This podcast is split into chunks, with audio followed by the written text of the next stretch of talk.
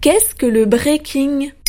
Merci d'avoir posé la question. Terminons 2020 avec un sujet qui nous rappelle qu'il n'y a pas eu que des mauvaises nouvelles cette année. On a par exemple appris officiellement début décembre qu'une nouvelle discipline allait faire son entrée aux Jeux Olympiques de Paris, le breaking.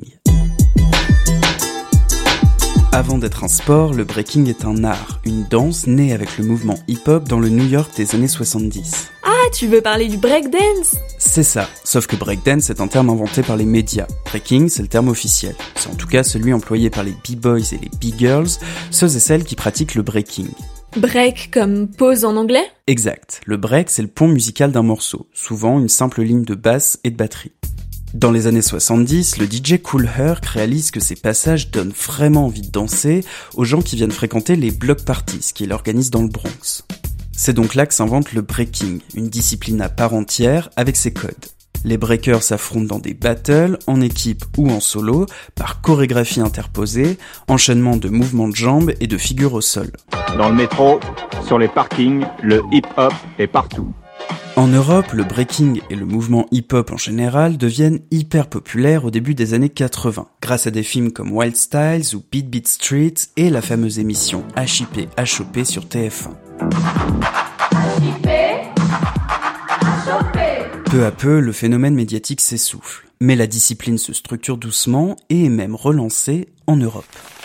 Aujourd'hui, d'après Libération, il y aurait entre 6000 et 7000 licenciés en France qui s'affrontent dans des championnats nationaux et internationaux. En 2018, le breaking fait son entrée aux Jeux Olympiques de la jeunesse. Et c'est un Français, Martin Lejeune, qui remporte la médaille d'argent. Pour avoir un aperçu de l'ambiance, ça donnait ça. Fait, c'est un peu grâce à la France que le breaking arrive au JO. On peut le dire, étant donné que cette entrée fracassante se fera au JO de Paris en 2024.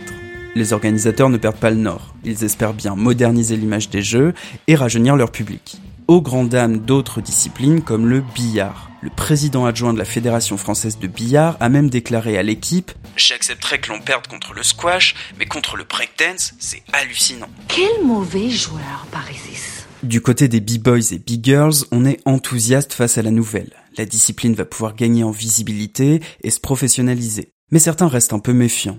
Comment ne pas s'éloigner de la culture hip-hop historique? Comment ne pas perdre la dimension artistique dans un événement sportif?